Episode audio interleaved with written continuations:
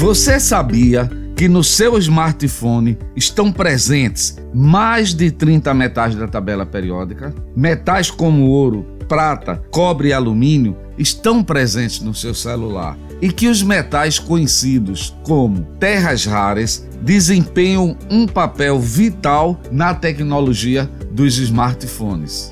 Você sabia que mais de 60% da população mundial possui um telefone celular? Pois é, estudos mostram que, em geral, as pessoas trocam de celular entre 1 e 2 anos de uso e, em alguns países desenvolvidos, os usuários em média trocam de aparelho a cada 11 meses. Essa atualização dos aparelhos em um curto espaço de tempo contribui para um grande problema ambiental e social da sociedade moderna: o lixo eletrônico. Olá, Sou o professor Edson Souza. Sejam bem-vindos e bem-vindas ao Papo de Química, o seu podcast do ensino de Química. Nesse episódio, começamos a apresentar um novo quadro, a Química do Cotidiano, onde veremos o papel de uma série de metais da tabela periódica no funcionamento do seu smartphone. Oi, oi, pessoal. Eu sou Priscila Morim e esse ano estaremos com novos quadros dentro da nossa programação, tais como a química do cotidiano, história da química, química analítica e tecnologia química. Legal, né? Lembrando de mandarem sugestões de conteúdos que gostariam de ouvir no Papo de Química para o e-mail podcast@papodequimica.com. Sua contribuição é muito importante. Olá, gente, eu sou Alex e é uma grande alegria receber vocês aqui no nosso humilde podcast. Você pode escutar o Papo de Química no seu aplicativo favorito, é só clicar em seguir e sempre que for publicado um novo episódio, você será notificado. Gente, hoje em dia, todo mundo tem um smartphone, que é composto de diferentes componentes que são montados para produzir o aparelho. Um smartphone é um celular que combina recursos de computadores pessoais com funcionalidades avançadas que podem ser estendidas por meio de programas aplicativos executados pelo seu sistema operacional. Os sistemas operacionais dos smartphones permitem que desenvolvedores criem milhares de programas adicionais com diversas utilidades que você utiliza para além da comunicação. Por exemplo, jogar, assistir vídeos, bater fotos, fazer a sua famosa selfie, gravação de áudio, de vídeos escutar música, escutar o papo de química e usar diferentes aplicativos como TikTok, Instagram, Face, Agenda, WhatsApp, Twitter e tudo mais que você gosta de fazer com seu smartphone. E toda essa tecnologia, pessoal, depende da ação de vários metais presentes nos diferentes componentes e que a partir de agora vamos ter uma visão geral. Então, poderia começar perguntando a Priscila quais os metais que se encontram no seu smartphone. Bom, quem nunca se assustou com a queda do celular no chão e a primeira coisa que procuramos ver é se houve algum dano na nossa tela do celular, no caso, display do aparelho.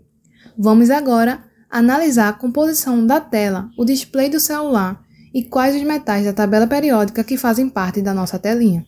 Vamos lá? Você sabia que as telas dos smartphones são projetadas para serem extremamente resistentes, sendo formadas por vitrocerâmica. São telas de cristal líquido quimicamente reforçadas com íons de potássio para melhorar sua resistência. Os íons de potássio são mais reativos e maiores, deslocando os íons de sódio da estrutura do vidro. Interessante, né? E aglomerar íons maiores, no caso potássio, nos espaços anteriormente ocupados pelos íons menores, os íons de sódio, resulta numa compressão maior e assim uma maior resistência da tela do nosso celular.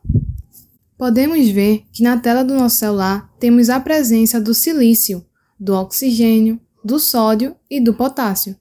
Todos eles são elementos representativos na tabela periódica. Tá, mas e as cores da tela do celular? Quais são os elementos químicos que estão envolvidos? Bem, pessoal, uma tela LCD do seu smartphone usa uma corrente elétrica para ajustar a cor de cada pixel. Muitas das cores vermelha, azuis e verdes são devidas aos elementos do grupo dos terras raras, que são usados para produzir cores na tela. Podemos destacar os seguintes elementos que produzem as diferentes cores da nossa tela. Vamos começar com o ítrio, cujo símbolo é Y e o seu número atômico é 39. Depois o lantânio, símbolo La, número atômico 57. Praseodímio, símbolo PR e número atômico 59, 59. Európio, que o símbolo é EU e o número atômico 63. Gadolínio, símbolo GD, número atômico 64. Térbio, símbolo TB, número atômico 65. Disprósio, DY,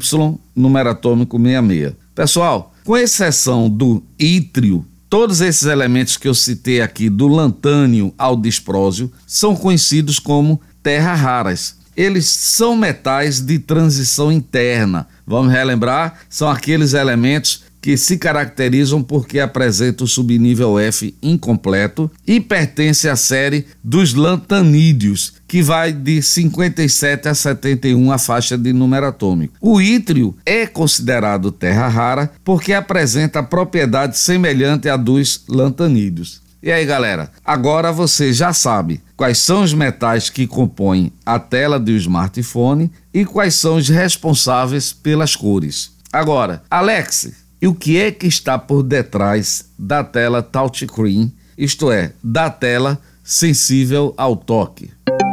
Então, gente, como já sabemos, a tela de um smartphone vai além da resistência do vidro. Ela responde ao seu toque, o touchscreen, facilitando a sua interação com o celular. A tela sensível ao toque de smartphone é do tipo capacitiva, sendo formada por uma camada transparente de um material condutor, geralmente óxido de estanho e índio, o estanho de número atômico 50 e o índio de número atômico 49, que é colocado em tiras finas entrecruzadas, formando uma grade. Essa rede funciona como um capacitor, armazenando cargas elétricas muito pequenas. Quando o seu dedo pressiona a tela touchscreen capacitiva, uma carga elétrica muito pequena é transferida para o seu dedo, criando uma queda de tensão nesse ponto de tela. Um software processa a localização dessa queda de tensão e daí realiza a ação apropriada. Resumindo, os metais presentes na tela touchscreen são estanho, índio e oxigênio. Beleza, e agora em relação ao microfone e alto-falante do smartphone? Quais seriam aí os principais metais presentes? Bom, gente, o metal níquel com símbolo Ni e número atômico 28 é encontrado nos microfones. Os terras raras, praseodímio com símbolo PR e número atômico 59, gadolínio com símbolo GD e número atômico 64, e neodímio, símbolo ND e número atômico 60, eles são usados nos ímãs presentes no alto-falante e no microfone. O térbio, com símbolo TB e número atômico 65, neodímio já falado com símbolo ND e número atômico 60, e disprósio, com símbolo DY e número atômico 66, estão presentes na unidade de vibração, vibracal. Bom, dentro da tabela periódica, o níquel é um metal de transição, e os demais elementos citados são lantanídeos. Tá, mas com relação à eletrônica, que elementos podemos destacar? Quais os principais metais presentes? Pessoal, com relação à eletrônica, nós utilizamos os seguintes metais: o cobre, número atômico 29, a prata, AG, número atômico 47, e o ouro, AU, número atômico 79. Esses metais são utilizados nos circuitos em microcomponentes eletrônicos. Já o tântalo, TA número atômico 73, ele é utilizado como componente principal para os microcapacitores. Agora, estranho SN50 e o chumbo PB82, eles são usados numa liga para soldar os componentes eletrônicos e as peças de chip. Hoje em dia, essa liga estanho e chumbo ela já vem sendo substituída por uma outra composição, que é uma combinação de estanho, prata e cobre. Agora, silício Si14, oxigênio O8, arsênio AS33, antimônio SB51, fósforo P15 e o gálio GA31. Todos esses elementos são utilizados na fabricação dos microchips poderosos, altamente condutores, que permite a gente utilizar todas as funções do nosso smartphone. Agora, Alex, Com relação à bateria do celular, que elementos podemos destacar? Então, bom, a maioria dos dispositivos utilizam a bateria de íons de lítio, que é carregada e descarregada por íons de lítio que se movem entre os eletrodos negativos, o anodo, e positivo, cátodo. O eletrodo positivo é formado por um óxido de lítio cobalto, o LiCoO2. O eletrodo negativo é formado por grafite, carbono. Algumas baterias utilizam manganês. A bateria tem um invólucro de alumínio. Resumindo, na bateria a gente tem a presença dos elementos representativos lítio, oxigênio e alumínio, e os metais de transição cobalto e manganês. Bom, pessoal, com relação ao corpo do celular invólucro, Alguns são formados com ligas de magnésio, com o símbolo Mg e número atômico 12, enquanto outros são formados por plásticos. Os plásticos incluem retardores de chama, alguns dos quais contêm bromo, e o níquel também pode ser incluído para reduzir a interferência eletromagnética. Interessante, né? Pessoal, vamos fazer algumas considerações sobre o uso massivo dos smartphones na sociedade moderna. Tá legal? Bom, mais da metade da população da Terra possui pelo menos um smartphone.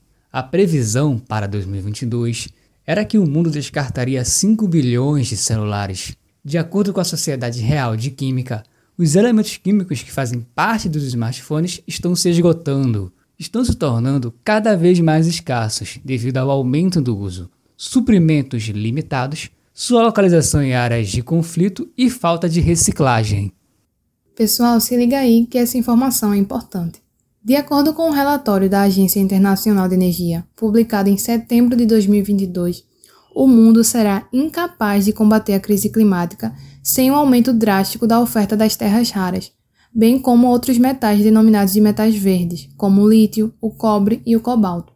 Esses metais, além de serem utilizados em smartphones e outros eletrônicos de consumo, eles são vitais para as tecnologias que irão desempenhar um papel que é fundamental no combate à crise climática, como veículos elétricos, turbinas eólicas e outros itens que são extremamente necessários para uma transição de energia limpa.